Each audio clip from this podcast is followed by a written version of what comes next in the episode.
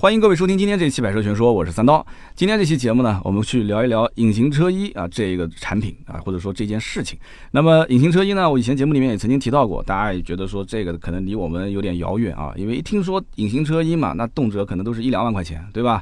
我曾经在节目里面也说，我说有机会呢，可以请到隐形车衣的相关的专家老板，然后到我们的节目里面来，一起好好的聊一聊。我们买买车呢也有相应的合作的一个这个在南京做了也有十来年的一家店啊，这个老板手艺各方面确实不错。结果呢不是我没时间，就是这个老板没时间啊，就一直没有碰上一个很好的机会。但是前一段时间我们团队啊就是开始频繁的有人换车啊，我们团队已经有三个人换车了，对吧？秋神提了一个 mini，然后。海洋提了一个这个宝马的四二五，完了之后，这个我们的传谣兄也提了一辆车，但他不让说啊，说那辆车呢，可能比比我们几个人加在一起都要贵，他要想低调一点。那么今天我们请来了一个人，是谁呢？在我的身边，他就是我们刚刚讲的三个换车当中的其中一位。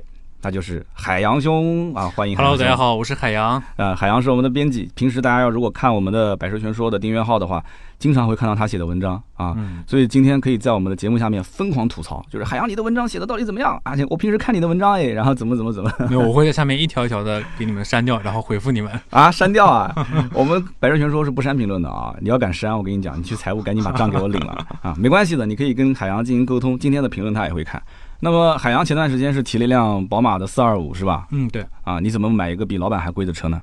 哎呀，这个就是现在这个我们的百车的这个业务在升级。哎哎，行了行了行了行了，打住打住啊，不用继续往下说了。就是你就想开好车，就想作为一个年轻人啊，提前享受，你就不能延迟一下自己的享受嘛？对不对？慢慢的奋斗啊。一点一点换自己的这个专业度，对吧？啊，想要操控，对吧？对啊，可以可以可以，这个这个理由能能站得住脚，可以的。那后来呢？后来是被老板忽悠贴了一套隐形车衣，是不是？不能算是被忽悠吧？嗯，因为我去买完车之后呢，因为我当时买的通过咱们买买车买的是没有装潢的。嗯嗯嗯。哦，你还强调通过买买车买的啊？你怎么叫通过买买车呢？你就是我们的这个。Bro 是吧？你就是我们的兄弟，就应该帮你的忙啊！啊，对对对，内内部内部啊，我们可没有赚你的钱，我们也可以收没收你的费用啊。内部然后没有装潢，所以说我要去贴一个太阳膜。嗯，然后我就找到了这个刀哥推荐的那个朱老板。嗯，然后他我刚开过去的时候，他就说：“哎，你这个海岸蓝颜色很特别。”嗯，海岸蓝。对，你不贴一个这个车衣吗？就是后期做漆的话，可能会有色差，是吧？对，嗯。但是呢，我当时想，因为在我的概念当中啊。呃，车衣是很贵的，嗯，因为我第一次听到车衣的品牌就是叉 P，嗯，我也相信在座的所有人第一次听到车衣应该就是叉 P，嗯，然后叉 P 是动辄一到两万，对，那全车嘛，贴全车嘛。但是我节目里面曾经也说过，其实车衣完全没必要贴全车嘛，它最容易被喷擦的一些地方就是呃引擎盖啊、前保杠啊、两边的后视镜这几个位置，其实贴这几个位置就可以了。你当时为什么就贴全车呢？还是有钱是吧？没有没有，当时朱老板跟我说说你贵的。咱们不贴，咱们可以贴个便宜的。嗯嗯。哎，我一听，是吧？便宜的有多便宜呢？嗯。然后他跟我说，很便宜。嗯，很便宜。哎，然后我就贴了一个。大概多便宜呢？你也可以说啊，没关系的，因为都是内购价，大家也不一定能买得到的。你是等于把隐形车衣跟这个车窗的贴膜的钱是打包在一起付的，是吧？对。是同一天做的吗？呃，同一天做的。同一天做的，大概是多少？上万了吗？呃，没有上万。呃，大几千块钱。对。小几千。大几千啊，超过五千了，超过五千啊，那大概这个区间吧，就五千到一万。就海洋是比较 低调，他也不太 敢说这里面的钱，就是怕自己中国人有这种心态，就是自己占了便宜，就不太想让别人知道，是吧？价格还是很给力的啊，对，偷着乐啊，你也是比了很多家了，是吧？对，嗯，那说明你看，这就是在买百车团队的福利啊，算是福利吗？呃，福利，大福利，怎么还有点纠结呢？你怎么还有点纠结？因为这是应该的，对不对？因为我们员工买，对吧？哎呦，这是应该的，买车便宜也是应该的，对吧？然后贴膜便宜也是应该的。啊，让我们我们打字码字的时候更有力了。啊，对对对对对，就一定要换机械键盘嘛，我知道了，我懂。那你贴完之后，你感觉这车是不是贴完之后感觉就跟车以前的感觉不一样了？其实没有，因为当时我觉得车衣其实就跟咱们手机贴膜是一样的，嗯，就是。有备无患，我也没有打算指望它能帮我这个多做保护啊。因为你比如说，大家咱们大家在这个开车不小心碰擦的时候，嗯，其实呃基本上钣金啊，或者像你这个前保钢、塑料件啊什么的，你没有办法光靠一个膜，就像你手机摔在地上，它膜碎了，嗯，对吧？你可能保护了你的这个这个屏幕，但你膜都碎了。对，就在那个特定的时间点，你才会觉得它是有必要的，它是有用的。就是好的车衣应该是贴完跟没贴感觉是一样的。对对吧？就停在那个地方，就是不能让别人一眼就看出来说，哎，这车明显是贴过车衣的嘛。那这个车衣就不是什么好车衣。好的车衣应该是贴完之后停在那边，你没什么感受。然后你真的，你真正用手去摸它的时候，你会发现，哦，这车好像不是那种漆面的感觉，哦，原来是贴了一层车衣。这跟其实技术水平也有很大的关系。对，但其实呃，车衣会稍微提亮一点你的这个颜色。嗯，但是你要看时间久了之后，呃，你怎么去保养它？你像我自己的车子，因为是停在地上的车库嘛，就经常会有一些小鸟的便便，然后经常会 会包括，因为我们那边不是禁烟火嘛，以前有段时间不禁烟火的时候，人家结婚放鞭炮，我那引擎盖上面还被鞭炮炸过两个坑。哇！但是如果没有隐形车衣的话，我估计那就是钣金做漆了。但是隐形车衣就等于是被炸出了一个白颜色的点。嗯。但是呢，怎么说呢？这也得修复，就是你要不你就得把它全部撕掉，重新贴，也很麻烦。所以到今天为止，那个坑还在。但是我觉得很好玩的是什么？就是它的那个坑原来是好比说一个拇指那么大，但是随着时间久了以后，它有一种就像自修复一样的，它慢慢慢慢慢慢慢慢就变得越来越小，变得越来越小。你现在呢？你要不仔细看看不见，但是呢，你要仔细盯着看，你还能发现有一个白点在上面。那你买的应该是好的膜，嗯，是叉 P 的，就是你刚刚说的那个贵的叉 P 的。哎呀，但是不是买的，不是买的，是是朱老板送的。你看，我们俩之间的待遇还是有差别。我还要买，买的还不是好牌子的，嗯，还花了几千块钱，是吧？难过了，没事没事，你再过几年就可以享受啊，这个免费贴隐形车衣的，就下次换车的时候啊，我们今天可以以节目作证啊，你可以享受这样的一个待遇。那。前段时间碰到一件什么事情呢？就是我在辛苦劳作了一天之后，嗯，准备开车回家，下到了地下车库的时候，嗯，发现我的车辆左前方的宝杠有一个白色的点，嗯，你你现在那个白色点还在吗？啊，但是不是很明显。没事，你回头可以拍个照片，然后回头你这篇文章就是配图的时候，你可以给大家看一下。对，这个我都有留存啊。然后你当时是觉得这个是自己蹭的，还是被别人蹭的？当时想肯定是停在这边被人蹭啊，嗯嗯，当时这个对吧，火就上来了，嗯，哎，我要找压了回来。刚买多久？当时刚买了一个多月，才一个多月啊，心疼啊，哎，这心情可以理解，对吧？我就马上冲到这个监控室找保安啊，调监控，是用了上班的时间去找的保安，对吧？嗯，当时下班了，下班下班下班了，我知道了，辛苦了一天劳作，对啊？然后就找监控室找保安之后调监控，我就在那扒着看，然后我们那个监控室就是。也比较老式的那种，嗯嗯，对吧？我要要盯着他，就快进的话，他不能快很多，嗯，我就慢慢盯盯盯，发现从我停到这儿到我走了，嗯，就是一整个上班的时间啊，没有人碰，花了多久啊？两个多小时。哦，你花了两个多小时就为了找那个碰擦的那个点是谁碰的？我的天，心情啊，就新车被人被人碰了，对不对？嗯，那找就像老婆你娶进来被人亲了一口，什么感觉？我的天，你这个比喻，你找到了又能怎样？你还跟人要钱去啊？那肯定要要钱啊！要说吧，我懂了，我懂了，没找到是吧？然后呢，最后还找到原因了。最后就是从我进来之后到我发现我这个车被碰了之后，嗯，然后这个监控内容来看，没有人碰到我的车。嗯，当时你你自己去去摸这一块被碰擦的位置，你感觉到严重不严重？其实感觉很严重，因为它上面就是那种就是拿最近比较流行的麻麻赖赖的，麻麻赖赖的，就你没盘它是吧？对。然后我当时想啊，会不会上到车漆了？哇，这个人一定不能放过他。嗯，然后调完监控发现，哎，没有人碰到，那怎么办呢？那保安说，那你就调一下，咱们早上你进来的时候，看你进来之前是不是碰到了。嗯，然后我就调了一下，嗯，发现进来之前就碰到了。进你怎你怎么能看到进来之前就碰到呢？因为我们就进来之前不是有一个那个读的车牌的一个停车系统啊？对对对，它里面有个监控会拍到你，很清晰是吧？对。你就能看到那一块就明显发白，对那块反光哦，是这样的，所以你这个车等于是进地库之前就已经有过损伤了。对，那你就得调你们家小区的监控啊。这个就没法调了，就是我不知道在小区还是在外边。那这这个我当时心啊认栽，嗯，只能认栽，心一下就凉了啊。那其实这件事情对于你来讲的话，应该讲应该是还要开心才对，就是。我幸好贴了隐形车衣，所以还避免了这个车漆被损伤啊。没有，怎么会是开心呢？因为首先在当时我不知道我那个车漆什么情况，嗯，有可能这个膜已经被被他蹭掉了，就是我伤到我的车漆了，嗯。然后第二天我就赶紧趁着中午的时午休的时间，我就啊，你还强调是午休的时间啊？对，午休的时间。行行行。然后去朱老板的店里，嗯，然后我就跟我说朱老板，完了我的这个前保杠被蹭到了，我说车漆我要去补漆了，嗯。他说你别急，他说我来看一看，嗯。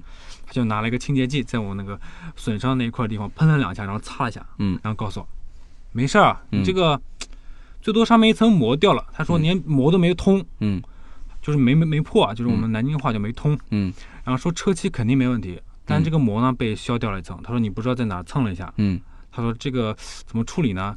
问我，然后我说我怎么知道？我说你说怎么处理？他说要不然换一张膜，嗯，还要换张膜是需要成本的。他说我建议你就不换了。哎，我说为什么呢？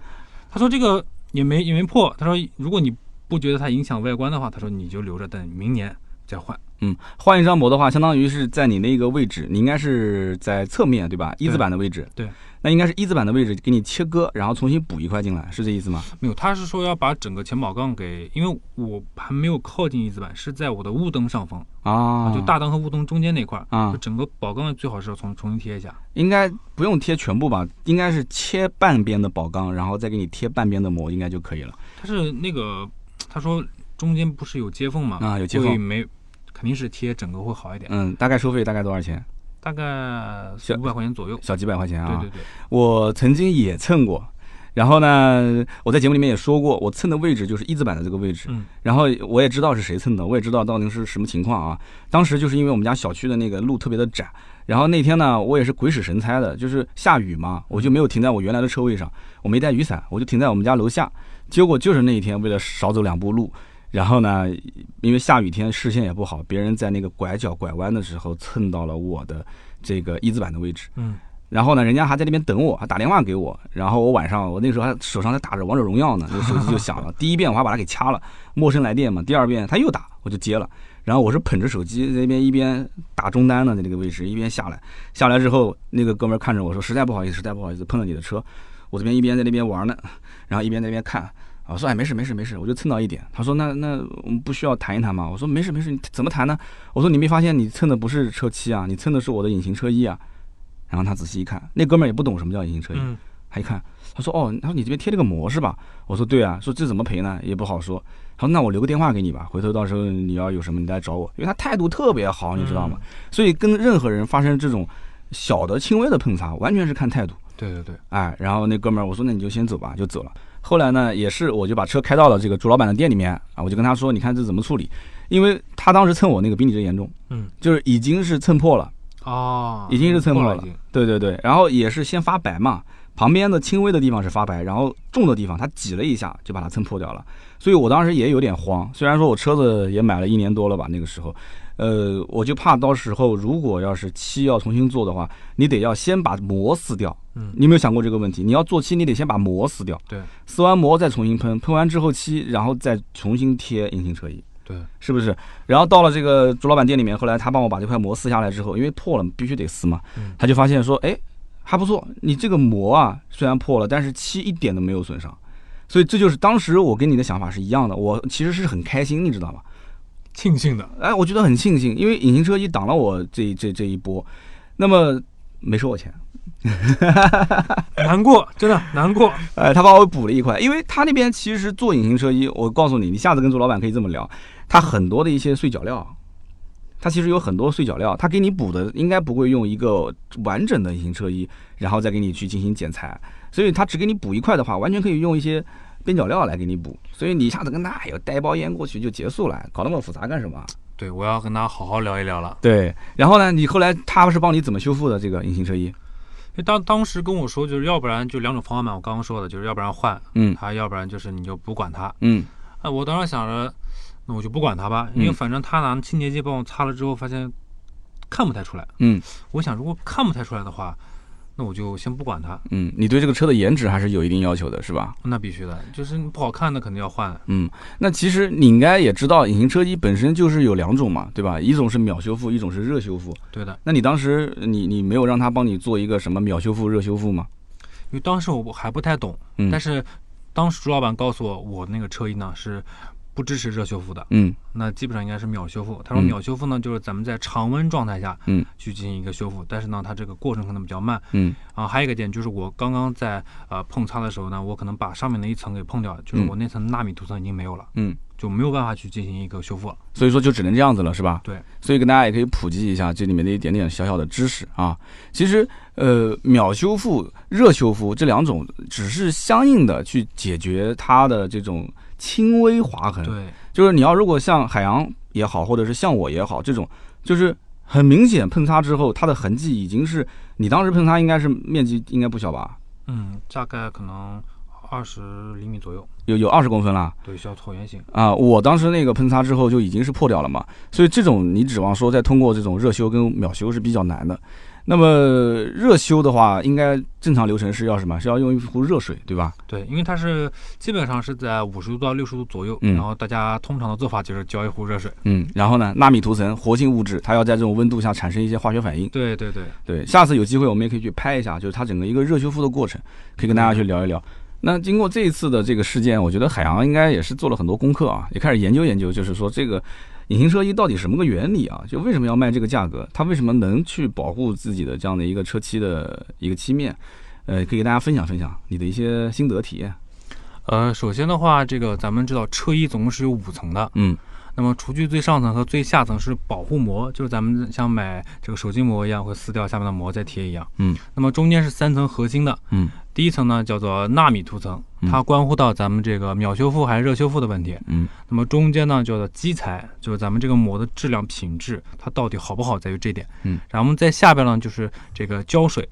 那么胶水呢，就是咱们平时在这个抖音上也看到过很多车衣撕完之后车上全是胶，嗯，那不好的胶水呢就会有流胶，然后以至于之前可能会脱胶，嗯，那么好的胶水呢，这个情况会好一点，嗯，那么咱们其实先来聊一聊这个胶水吧，我觉得胶水比较简单一点，嗯，其实胶水这个我之前节目里面应该也说过，就是看起来很简单，你只要能粘粘住就可以了，但是其实还是蛮复杂的，因为胶水呢，它不但粘性要好，而且它的就是你粘完之后，它的隐形车衣，隐形车衣嘛，你还不能让它在这个车漆表面上去残留任何的胶质。对的。而且呢，你还要保持它的这种透光度，就跟它的基材也很有关系，对吧？对。然后在与此同时呢，时间久了之后，你比方说用个三年五年啊，你再去把它撕掉的时候，如果都不留一点点胶，那这个胶水其实真的粘性又好又不粘胶，哇，这个就特别特别棒了。但是这个很难做到，就是你往往对它要求越来越多。它的胶水的功能性越来越强的时候，那整个的这个成本也会上来很多，是不是？是的。我记得以前我遇到过一件事情，也是当时朱老板跟我聊的。他讲，他说，呃，说南京那边出了个大新闻啊，说这个劳斯莱斯在机场被一个这个一个一个人逆行撞了，还记得吗？啊。完了之后，那个劳斯莱斯车主后来不是说算了嘛，这钱我就不要你赔了嘛。说那辆车其实它不是原车车车色，它是做了一个全车改色。哦，但是当时改色改的老板不是特别满意，一个是做工不是特别好，一个千万级的车，结果做一个那个改色改的就像一个几百万的车了，做工很差。然后第二个呢，他改的是一个黄色，然后南京的出租车正好那段时间全都是变成黄色了，哇，黄色，结果开到路上就像个大出租的这种感觉，那老板就特别的不爽啊，就想把颜色改回来，改回来之后就后来也是开到朱老板的店里面，然后撕那个隐形车衣的时候，当时这个老板就发火了。怎么呢？就是撕的过程当中，那个粘性太强了，不太好撕。然后呢，撕上面一个是全是流的胶，二一个呢，稍微用力一撕的话，包括铲胶的过程中，多多少少车上会留一些划痕。哦。所以当时他特别的不舒服，就就就觉得说这怎么回事？花那么多的钱。然后他当时朱老板也是给那个劳斯莱斯的老板也普及了一下，他说这个就是看你当时贴的这个材质的好坏。说很明显，你上一家给你贴的这个材质并不好，主要就是胶水，胶水这一块，因为这个材质的胶水就是确实是很差。所以呢，这一点我觉得大家如果要是想买隐形车衣的话，最好问清楚，大品牌它还是有大品牌贵的道理的。胶水只有一方面，嗯，对的。而且这个胶水的技术基本上只掌握在日本人手里面。据我了解啊，现在好像韩国那边也会有一些这种隐形车衣的一些高端的这种就是胶水的材质的运用。就现在的很多的一些东西啊，就是它中国人产能产很便宜的，但是核心的一些技术还是不在中国人手里面，这就是挺挺困扰的一件事。嗯嗯，技术手段对。那咱们再聊一下这个纳米涂层啊，嗯，纳米涂层其实是为了保护咱们这个基材不受气候的影响，比如像光照啊，比如说像之前刀哥说的鸟粪啊，这些酸雨什么的。对，然后纳米涂层主要的作用就是，呃，我刚刚说的，它一个秒修复和热修复的过程，嗯，他们通过一个化学的分子式那种深链式的，这个这一点我就没有再深入下去了，因为 太专业了。对。那我简单来说，其实就是秒修复的话，它是在常温的情况下，那么分子有一定的活性，嗯，在你就外力去破坏它的分子这个排列基数的情况下，它可以自己去修复它，嗯，以达到这个修复咱们车衣的这个效果，嗯。那么热修复呢，就需要在一定的温度下，它激活它这个分子的这个特性以及它的这个这个链式的一个反应，嗯，来达到咱们这个修复车衣的标准，嗯。那通常其实秒修复就是咱们在碰擦之后呢，慢慢慢慢它自己就复原了啊。然后热修复是必须要呢一定的温度，那么最常见的情况下就是浇一壶热水。嗯，我刚刚前面也说过了。对，所以现在目前来讲的话，隐形车衣对于很多人日常家用，无非就是防止一些小碰擦，所以你不要把它太神化。对，就是往往如果是被已经挤压变形了，那百分之百是需要钣金的，特别是像两边的一字板，对不对？对。如果别人跟你进行喷擦，就像我上次遇到的，我当时第一反应就是站在侧面，我先看看我的翼子板有没有变形。如果要是变形的话，我肯定是不会说跟那个哥们儿讲说啊，那就算了吧，就是留个电话也行。如果是变形，我肯定跟他说，你首先我要拍照片，然后留电话，然后我得要是走保险还是私了。如果是私了，我要打电话，我要问，对吧？钣金做漆多少钱？备案。对对对，如果是如果是要是走保险的话，我就要开始打电话，我要备案，对我要去走保险公司。所以因此这个呢，首先你要自己去判断。你要稍微具备一定的判断能力，对，啊，要不然的话，你就像海洋这种，你稍微被人碰了一下，又找不到人，你这个时候要报保险，你就很尴尬了哦。人灾啊，怎么办呢？对 你报保险的话，也是有免赔额的，因为人家已经走掉了，对吧？对对。也找不到肇事方。那么你刚刚讲了一个纳米层，然后又讲了一个胶水，那么还有一个呢？基材，就是最重要的基材。对，基材一开始呢，就是用的都是 PVC，嗯，就是大家都知道，就是塑料嘛，嗯。但是 PVC 呢，这个它的不耐受性，因为比如说光照啊，然后时间长了会开裂啊、发黄啊，这种就是老技术了。然后呢，在后来随着技术的发展，嗯，啊，老美发明了一个很好的东西叫 TPU，嗯，就 PVC 是上一代的了，等于对，成本比较低，对，然后 TPU 的话，就这个就相对贵一点了。它其实呃分子是差不多，只是它可能它的这个加的这个材料啊，或或这种研发成本是不同的，但其实都是塑料嘛。嗯。那这个就是需要更专业的人去了解它，我们就不展开说了。嗯嗯。然后这个 TPU 呢，它的优点就是咱们这个耐受性好，就是我抗光照、抗酸雨，然后抗变形、抗发黄。嗯。然后基本上你能就像很多像叉 P 它这个呃保证你十年啊，嗯，或者八年这种。就它可以在长时间保证自己的化学稳定性，对，就是耐高温、耐低温，然后呢，耐磨、耐水、耐油、耐霉菌，对吧？对对对，就它等于是把你整个的这个车漆外部的一个保护的性状做的相对来讲是比较的完整了。对的。那么现在其实市面上也有一些不是 TPU 的材质，而且我看到我们很多一些听友也会咨询我说，啊，老板最近推荐我贴隐形车衣，说有 PVC 材质的，也有 TPU 的，问我贴哪种好。那当然不用问了，肯定 PVC 的便宜嘛，对吧？但这个东西其实还是要看几点。第一个就是你这台车要开多久，对吧？比方说你如果说就开个一两年，然后你简单的具备一定的这种防护特性就可以了，也不是说要贴贴一辈子的那种。我觉得 PVC 也不是说没有市场，因为确实便宜很多嘛，对吧？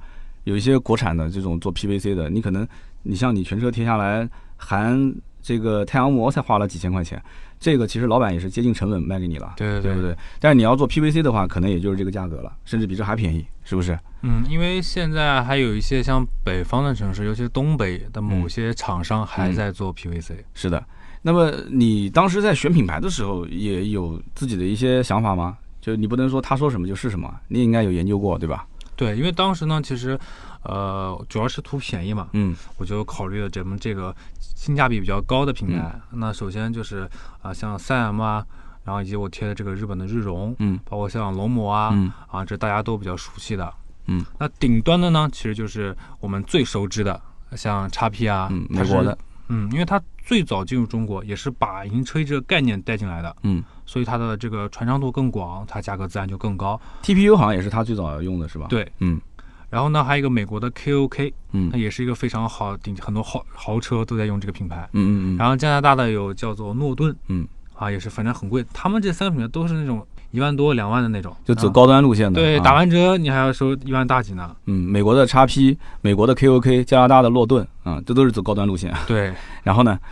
然后我我这种就是刚刚说的，就是日本日荣嘛，包括还有三 M 啊，然后比利时有个叫冠蝶啊，走终端了。冠蝶南京有一个老板是做代理的，嗯，对。但是冠蝶其实他家的改色膜是顶级的，嗯，改色膜做的比较好。对他后来是把车衣给新增上去，就是呃还没有达到顶端，嗯，但他改色膜是顶级的。还有美国的龙膜，对，嗯，还有吧，应该还有好多都是这个级别，就终端比较多。像什么圣科啊和龙膜是一家的，好像，然后像威固啊，也是之前做太阳膜的王者，然后后来也增加这个车衣的项目。对，因为挣钱嘛。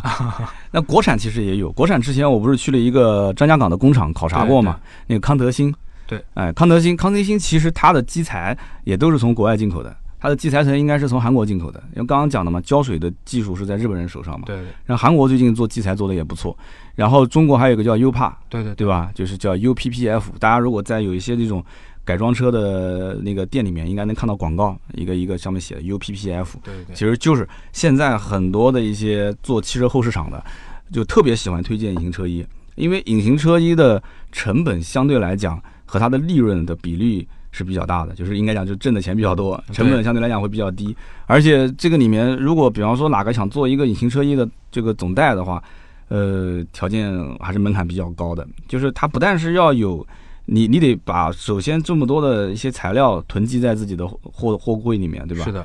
然后现在底下的这些师傅，其实手艺各方面也是参差不齐。就是海洋，你这次贴你看到了吗？你是。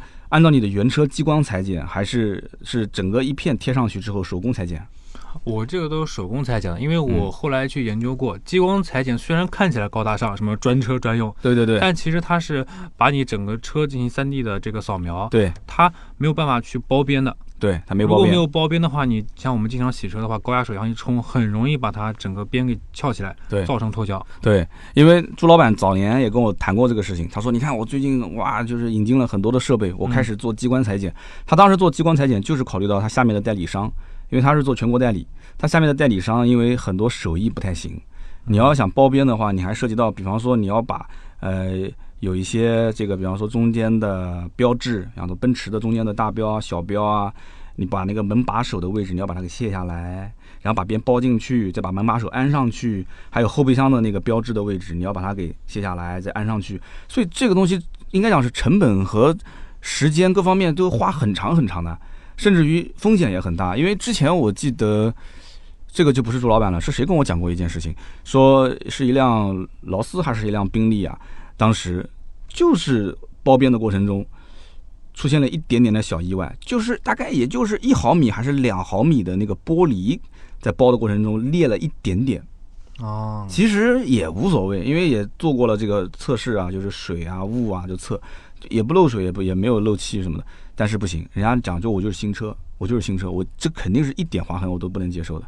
最后赔的钱比装的钱还要贵好几倍。对，因为他裁剪的时候，除了就是人工费花的很多，那师傅的手艺很重要。对，像他要拿那个裁纸刀去裁它，对啊，那个不应该要裁纸刀，他们专业的刀具，嗯，去裁它之后，如果你用力过深，就容易伤到车漆。对。如果用用浅的话，就割不开，割不开。嗯，这个对师傅的要求是非常高的。对，因为像基本上的话，你手工裁剪的话，像我那个车贴了两天多、两天半的样子。哇，两天半啊！对，基本上手工都要贴这么长时间，就整车的话。嗯，像激光的话，基本上一天就贴完了。激光它就是前期给你把每一块全部都打印好。对对对。把把你的引擎盖啊，把你的车门啊，把你的后保杠啊、前保杠啊，包括后机盖啊，全部给你切完。切完之后，只要人去贴就可以了。很简单，所以其实这件事情呢，我也是赞成刚刚海洋讲的，就是手工去制作的话更精致，而且可以包边，包进来之后呢，可以用的更持久。对，但是激光呢，更属于可以量化，就是呃很多的连锁店啊，然后他也不太会贴，师傅的手艺也一般，然后这个时候呢，你用这种激光裁剪好，直接发货发给他，他直接给你贴就可以了。所以呢，大家在选的时候一定要问清楚，就是这家店它是只能贴激光裁剪的，还是说它也可以手工进行？一定要记住“包边”这个词啊，就是它可以手工给你进行包边。那么这样的话可能会成本高一点，它用的会久啊。所以呢，我们今天其实聊这么多啊，说来说去，关键点还是在车漆这件事情上。如果说很多人买完车之后也不太在意这个什么车漆，将来三年五年之后是不是光鲜亮丽啊？啊，甚至有些朋友可能车子刚买回来就不太在意，有点划痕就有点划痕吧。所以就是那种心比较大的车主，我觉得可能对于隐形车衣这件事情就不会太感冒啊。所以我想听听海洋你是怎么看的？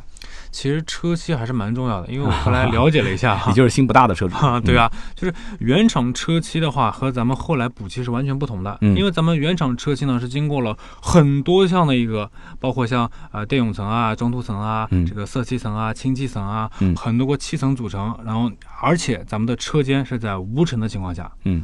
所以咱们如果呃碰擦之后呢，去 4S 店补的漆，它那个漆叫修复漆，嗯，是完全达不到咱们这个原厂漆的标准。所以你的原厂漆是唯一的，且只有一个，嗯，所以希望大家可以保护一下。对，包括如果说是就是碰擦轻还好，但是喷擦如果重了，翼子板需要修复的话，就是车身的这些钢板需要修复，一般都是要钣金做漆，然后中间还要刮腻子。对啊，因为刮了腻子之后，大家可以看到很多的二手车的一些评估师啊，他会用一个小的仪器在上面去点，然后看上面的数值，这个其实就是叫原子灰厚度测试仪。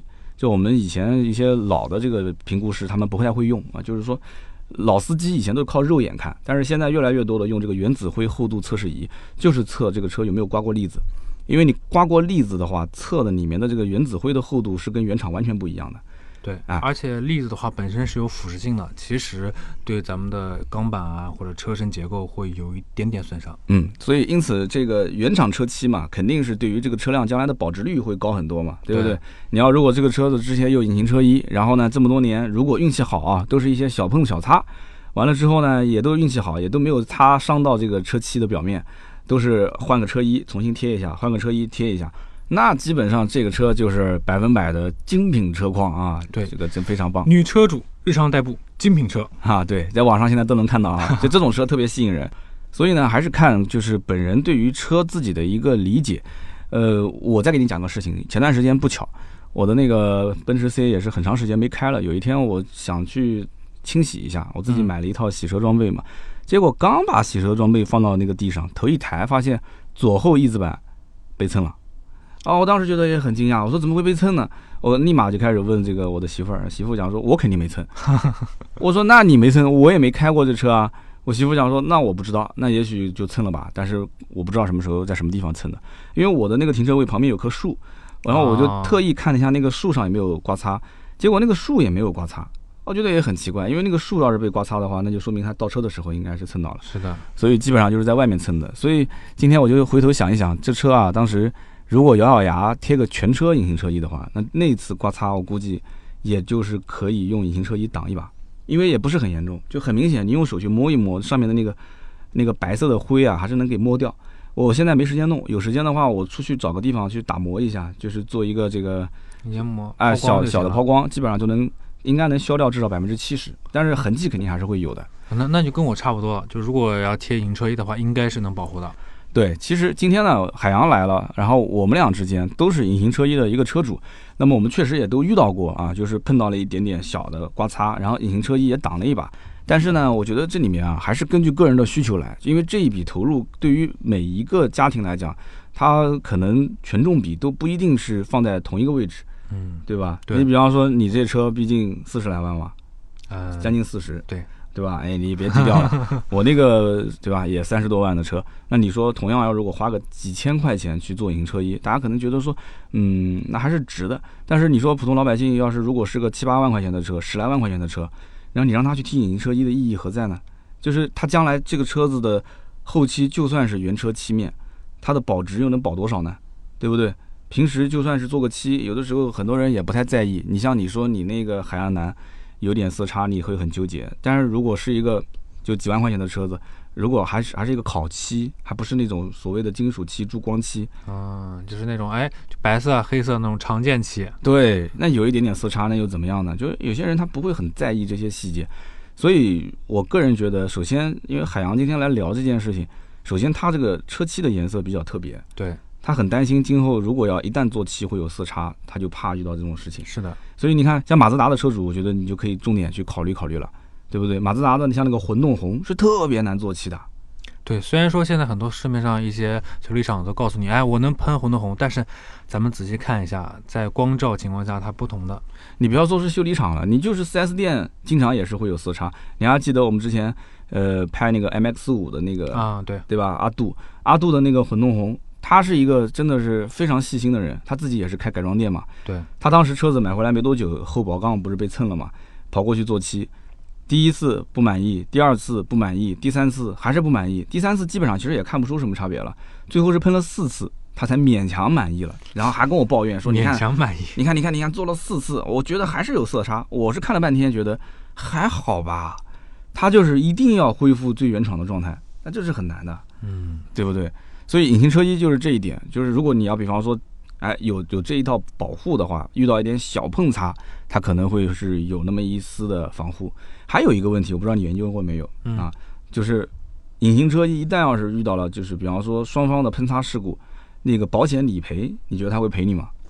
这个我是特意咨询了朱老板，嗯嗯嗯，他说保险有这一项，嗯，但是具体呢，我也没有操作过，嗯，那这个话题呢，我觉得可以作为今天讨论的一个话题啊。如果我们的听友当中啊有这个隐形车衣的使用者的话，嗯，如果说有过通过哎小的喷擦事故之后呢，呃，当然了，你没有自修复了，就是通过理赔的形式来进行了一个修复的话，也可以在我们节目里面说一说保险方面对于隐形车衣啊是怎么样的一个理赔的标准。或者说是能理赔还是不能理赔还是怎样啊？因为你刚刚咨询到的是可以理赔，对吧？对，但是可能也可能每家公司不一样，这个大家可以做个参考。嗯，可以做一个参考，可以在我们节目下方去评论一下。那么我们今天呢聊那么多，就是隐形车衣，其实说到底还是一个辅助的作用啊。大家是量力而行，它就跟这个手机的钢化膜一样，有些人可能连手机壳都不买，你更别说贴膜了，他要的就是那种纯粹的手感，是不是？所以你不能把这个车子当成一个装甲车来开，交通嘛，毕竟还是要遵守规则，平时要安全驾驶，对吧？停车的时候呢。也要有一些防御性啊，考虑到车的这个可能间隙比较窄的位置，那旁边有个空的，你就捡空的停呗，对不对？对对。你偏要往里挤，那人家一开门可能就给你撞了，对吧？所以这个呢，还是大家尽量要去保持这样的一个原则。然后呢，就是选择这个隐形车衣的品牌方面，海洋是比较有发言权的。嗯，其实选择品牌的话，我是建议啊，就是，啊，不用咱们不用追求很好的品牌，像叉 P 啊那么高级一两万，咱们可以去追求一下性价比的。嗯，哪怕比如说我的预算不够，国产我也可以考虑，因为现在，呃，所有的车衣来说，只要用的 TPU 的话，嗯，质量都不会太差。嗯，就是，呃，咱们贴时间不要太长，我可能一两年你可以换一下。嗯，可能会。更好一点，因为性价比更高。我的天，你准备一两年就换啊？因为一两年肯定有碰碰擦擦。你像我之前在呃高速上，呃前面一个大货车蹦了两粒石子下来，我的引擎盖就两个洞。你现在就准备换引擎盖上的膜了吗？我准备明年再换。真的要换啊？我跟你讲，你看这就是心大跟心小的问题。我现在隐形车衣就像你说的，确实，呃，引擎盖啊旁边的翼子板啊已经开始有很多的一些小喷擦的地方了。嗯。但是我心就很大，我就是一直，你看我那辆已经马上四年了。我都一直没换，然后我那辆威马也贴了隐形车衣，然后才买回来不到一周，右前翼子板也是被人蹭了一下，好像只给你看过的。那天说过了嘛，对吧？在试车的时候。对对对，也是已经都破了。你看我每次一蹭就破了，但是漆没有碰到，所以我的心还是比较大的。而且我其实是还蛮开心的，我觉得哎呀，幸好贴了，要不然的话，你看刚买回来不到一个星期，我的这个漆就被人蹭掉了。所以，就我们是真实有这种体会的人，这不绝对不是说帮某个品牌去打广告。我们今天聊了这么多品牌，对吧？我现在成为一个隐形车衣吹了。我以前是觉得隐形车衣吹，对，就无所谓嘛。现在我成为他他支持的用户了。嗯，用完之后才知道真香，是吧？对对对。反正这个东西呢，讲白了就是一个根据条件来，二一个呢，七分还是靠手艺。三分是靠产品，我觉得对，真的是七分靠手艺，就跟家里面的这个木地板一样的。你地板你选一个好的品牌、好的质量的，那没有任何问题。但是呢，装地板的师傅是不是老师傅，这个就可以讲给你带来将来是不是有很多的烦恼，还是很省心，就是完全两个概念了。如果说是两个小师傅过来装地板，那就很头疼。我们家以前我还记得装地板的时候，派了一个小师傅过来，我当时一看那么年轻。我不同意，我打电话，我跟那个装修装修公司讲，我说我不行，我一定要换，一定要老师傅过来。你最起码是老师傅带小师傅，嗯，对，你不能光是一个啊，一个很年轻的一个小伙子过来给我装木地板。你说他手艺再好，我不相信的。我看他当时那个拼接那个都一看就不娴熟啊，比较生手。对，所以所以这个真的是这样子的，七分靠手艺，三分是靠产品。所以以后大家如果真的要做这个隐形车衣的话，一定要记住我们讲的。啊，就是如果是激光切割的话，能不用就不要用了，因为激光切割的话，就刚刚我们讲不包边嘛。那如果是包边的话，那你一定要在现场看着他们，要老师傅带队来搞才行。对，因为很多人有顾虑嘛，就是激光的可能会更贴合，但是可能有有人觉得这个手工材质的会这个。啊，边角料比较多啊，会不会就是啊，我这个损失也很大？嗯，这个我觉得看个人。激光其实主要就是图省事，讲白了，真的是图省事。那行啊，我们今天就聊那么多吧。关于隐形车衣啊，就是海洋跟我，我们两个人都是实际的用户，讲了一些体会，然后也分享了我们的一些心得。那么也欢迎大家在我们的节目下方留言啊，我也相信我们的听友当中一定有从事这个行业的一些工作者啊，汽车后市场、汽车装潢改装店的老板。那么如果有说的不对的地方，也希望大家呢，就是帮我们批评啊，这个更正啊，帮我们刊物。我们是一个交流的平台，然后呢，给大家提供更多有用的信息啊！欢迎在节目下方留言评论啊！留言评论呢是对主播最大的支持。我们也会在每期节目的下方抽取三位赠送赠送什么？赠送芥末绿啊！我以为你要说赠送这个隐形车衣呢，吓我一跳。啊对对对，赠送价值一百六十八元的芥末绿燃油添加剂。好了，那么谢谢海洋啊，今天是海洋的第一次奉献给了我们百说全说啊，第一次上我们的节目。嗯，感谢大家的支持啊。嗯，也是希望海洋下次不要那么紧张，今天还是有点紧张，讲话还是有点没有太放松的感觉。主要毕竟面对咱们。那么多的观众，对吧？嗯嗯。不过海洋平时说话其实就这个风格，就跟我们正常聊天也是这样。就是他可能是比较洋气的这样的一个，像海洋海洋比较洋气的这样的一个人，呃，可能跟我的说话风格还是比较有点差别。也希望听听大家的意见。如果希望海洋呢，就跟我们经常一起配合聊聊天啊，分享分享他的一些用车感受的话啊，也可以在节目下方告诉我，好吧？那么以上就是今天节目的所有的内容，感谢大家的收听。下面呢是关于上一期节目的留言互动环节。上期节目呢，我们聊的是关于我去三亚参加了保时捷的一个活动，然后回来的一些见闻啊，重点聊了一下保时捷 Taycan 这款车型，我的一些现场的静态体验之后的感受。那么我看到有很多的朋友在当中留言啊，很多人讲说三刀啊，这聊得太高大上了，这个节目我听的感觉自己都有点膨胀了啊。其实我觉得没有关系，因为什么呢？现在整个的汽车市场啊，呃，终端或者说是中低端车型。呃，创新的已经不多了，因为这两年整个汽车市场开始走入一个相对来讲比较寒冬的季节，所以呢，没有太多的一些国产企业或者说是一些合资品牌啊，十来万啊，甚至二十万以内的这些车企，这几年其实没有太多的心思去大力的开发新车型，而且今后这种情况应该讲会持续比较长的一段时间，因为如果说。花这么长的时间啊，一年、两年、三年去研发一个新车型，然后上市之后卖的不好，在这样的一个市场环境里面，对于车企的打击还是非常大的。所以不出意外的话，后面几年应该都是在原有车型的基础上进行一些迭代、进行一些更新。所以呢，你像保时捷这种品牌啊，它也是面临到要进行一些转型啊，要开始往新能源的方面去转。同时，本身品牌的这种运动的属性做的已经是在行业内有口碑了，对吧？所以他就在这个基础上啊，去更新迭代自己原有的产品，其实已经够了。因为，保时捷的车本来就不多，对不对？呃，七幺八、Macan 这些相对来讲，可能价位不像。其他的车型那么高啊，就是一百万以内，五六十万、七八十万能搞定。那么再往上，比方说像帕拉梅尔啊、九幺幺啊，保时捷的卡宴这些车型，大家也都很熟悉了。那么这一次又出了一个 Taycan 啊，这样的一个电动的轿跑。所以保时捷本身车不多，难得出现一个新产品啊，就是在节目里面跟大家普及一下、了解一下都没有问题啊，不要。三刀啊，听得有膨胀了。三刀啊，你这个有点太高大上了。我们还是要去拥抱未来啊，去看一看外面的世界。很多的一些新鲜的东西，就是高端产品上用的东西，其实用不了几年，它就很快会下放。我们会看到很多的一些产品，其实都是从高端开始，它先是有一个思路，有一个创意啊，在设计方面进行一些改变，然后慢慢的大家在。啊，跟风而上，其实也可以算是，不管是抄也好，模仿也好，还是跟随也好，反正都是慢慢的一点一点的去普及。所以像这种呃有性能一点的跑车，或者说是品牌调性各方面都是做的比较好的，很有可能会成为大家的一个效仿的对象。所以呢，我其实去保时捷这个活动也是抱着一个真的是很诚恳的、很诚恳的一种学习的态度去的，因为保时捷整个家族的车系特别多。那么现场也看到了像九三五啊，像保时捷的七幺八 GT4 Club Sport 这种版本啊，就是只能下赛道，不能在街头跑的。那么跟现场的厂家的一些领导也是沟通了比较长的时间，也得到了很多一些有用的信息。那我肯定是偏市场层面的，对吧？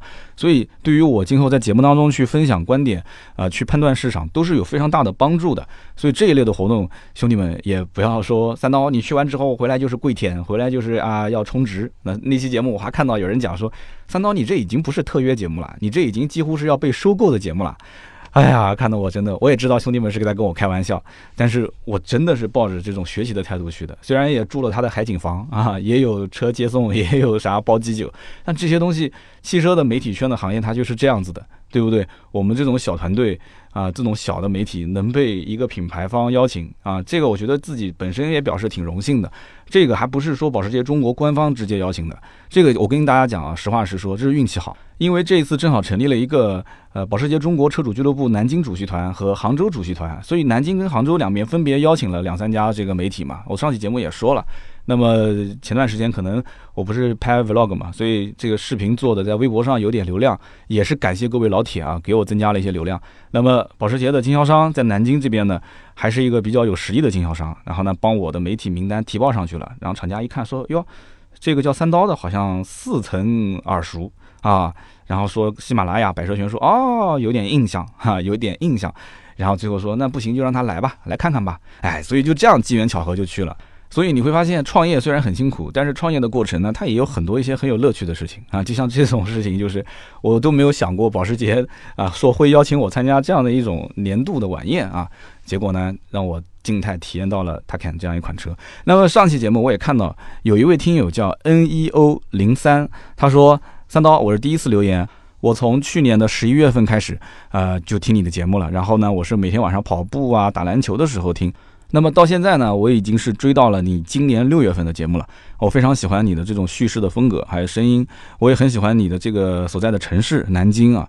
今天呢，我听到了保时捷相关的内容，我决定还是过来留个言啊。你看，听了我大半年的节目，第一次留言啊。他说我从事的这个企业是提供曝光监测和舆情分析的。那么我的这个团队呢，主要是负责车企。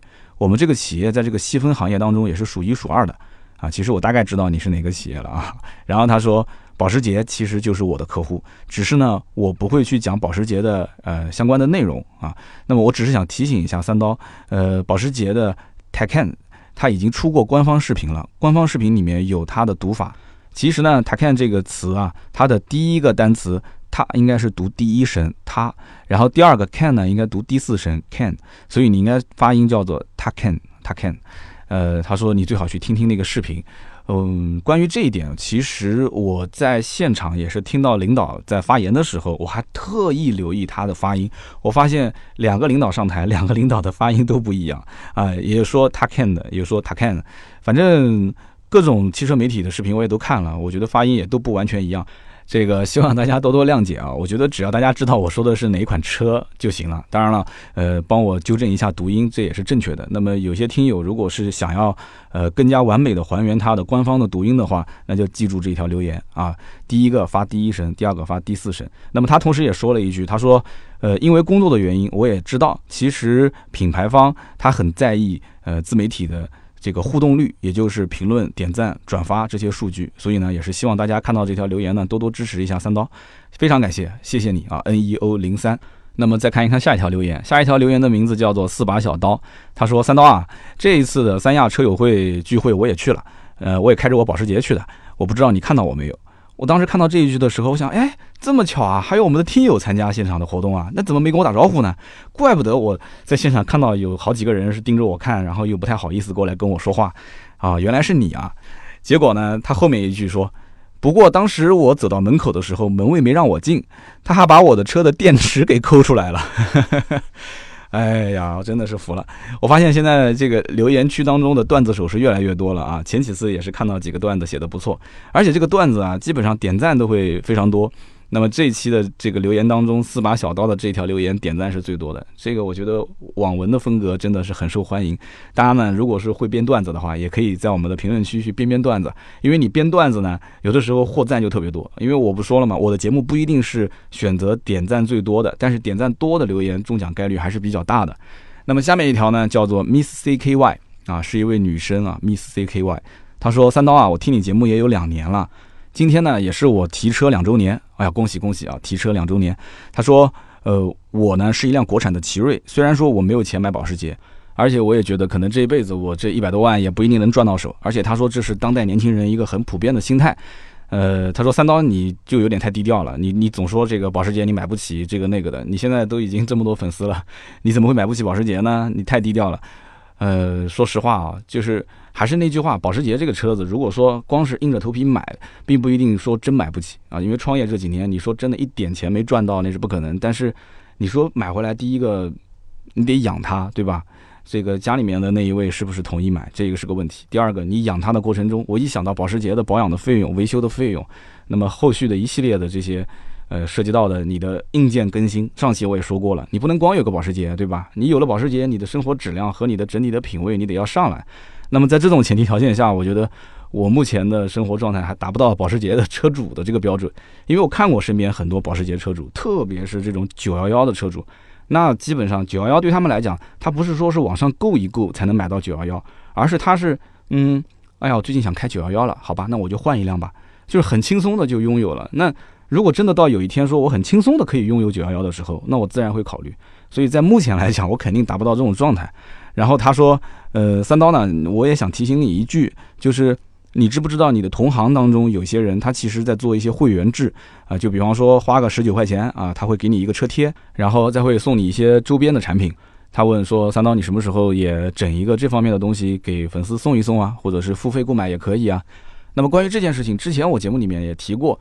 不是说我不想弄，真的，一方面是没时间，二一方面我这里真的是没有人会弄，所以我在这个节目当中也想问一下大家，就是到底像我们这种自媒体的团队啊，到底应该是招一个美工呢，还是招一个什么所谓的设计呢？就是说我现在也想招，那在智联招聘也好，还是在五幺 job，我不知道这个网站还在不在了，还是像什么呃 boss 直聘啊这些网站上面，还是什么猎聘啊，我最近也在下这些 app。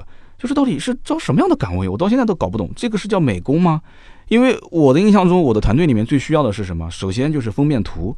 我们的内容其实我自己还是比较自信的，我们内容其实还是有一定的可读性、可看性的。但是我们的封面图真的好，哎，我都不想说了，真的好那个。所以我没有人会做封面，你知道吗？但是你看微博上的那些，对吧？你像那个独角兽瘦瘦啊，包括你像那个办公室小野，包括很多的一些拍 vlog 的一些大神。他他们的那些封面都超好看啊，就一看就让我特别想点进去。包括那些 B 站的封面，我就在想，这些封面难道都是这些 UP 主，都是这些博主自己设计的吗？哇，真的超好看，那个颜色又很鲜艳，而且很扣进主题，然后那个字体也是非常的网络风格。可是我不会做啊，我也不懂啊，这个封面到底是怎么做出来的呢？颜色风格都特别好看。汽车圈里面现在也是，呃，陆陆续续的有一些头部的媒体啊，封面也是越做越好看，很吸引人去点。我觉得点击率的高低跟封面有非常大的关系，但是我非常失败的就是没有人会做封面。到今天为止，我们的封面做的都是很很 low，真的是，我还是把这个词给说出来了。那么，所以想听听各位大神的一些建议，有没有这样的一些人才，就是特别会制作封面、海报图的这种。那么我也希望，如果说有愿意到南京来工作的，哎，我也可以抛个橄榄枝啊。我们的听友当中有这样一类大神的话，愿意到南京来工作的，我可以重金聘请啊。这个我是下了狠心了啊，就是北上广能给你开的条件，我相信我应该都能给你开，没有任何问题。所以呢，我觉得封面是一方面，还有就是呃，会做 PPT 那是最好，因为我经常也会有一些线下的这种宣讲，包括到今天为止，其实我们这个团队的介绍的 PPT。那我都不想说了，那都是比较业余的水平，七拼八凑的啊。有的时候客户也会问啊，第一次接触我说，哎，三刀，你有没有公司的产品介绍或者是你的个人介绍啊？我那个 PPT，那我简直真的我都不想说了，就是反正就是七拼八凑的水平做出来的。所以就一下子没有太好的包装，让自己其实身价跌了还是蛮多的啊，所以就到今天为止没有买得起保时捷的原因嘛。所以我希望能有个大神能进来，帮我们整体的这个设计一下，包括我们的图文，其实微信的订阅号啊，包括我的微博，其实有很多地方都需要优化的，需要包装一下的。所以一个自媒体的团队到底这是应该招一个美工还是招一个设计？我连这个岗位我都不是很懂。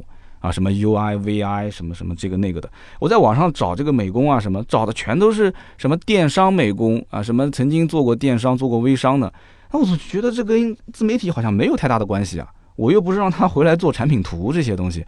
所以我想问问大家，呃，然后刚刚讲到的这些周边商品，其实也就是缺一个美工啊，或者缺一个设计。如果我们有一个比较好的啊，又能设计又能呃手绘啊，或者是这个那个的，可能我要求有点高啊，所以他能把我整体形象给包装好的话，那我们其实这些什么周边啊、车贴啊，分分钟就能做出来。就是因为没有这个人，我想来想去，就是觉得专业的人做专业的事情，我不能为了一个什么所谓的车贴或者为了一个周边，然后天天让盾牌去跟淘宝上的那些客服去沟通，说我们想做一个这个，人家说你有设计图吗？我没有，你能帮我弄吗？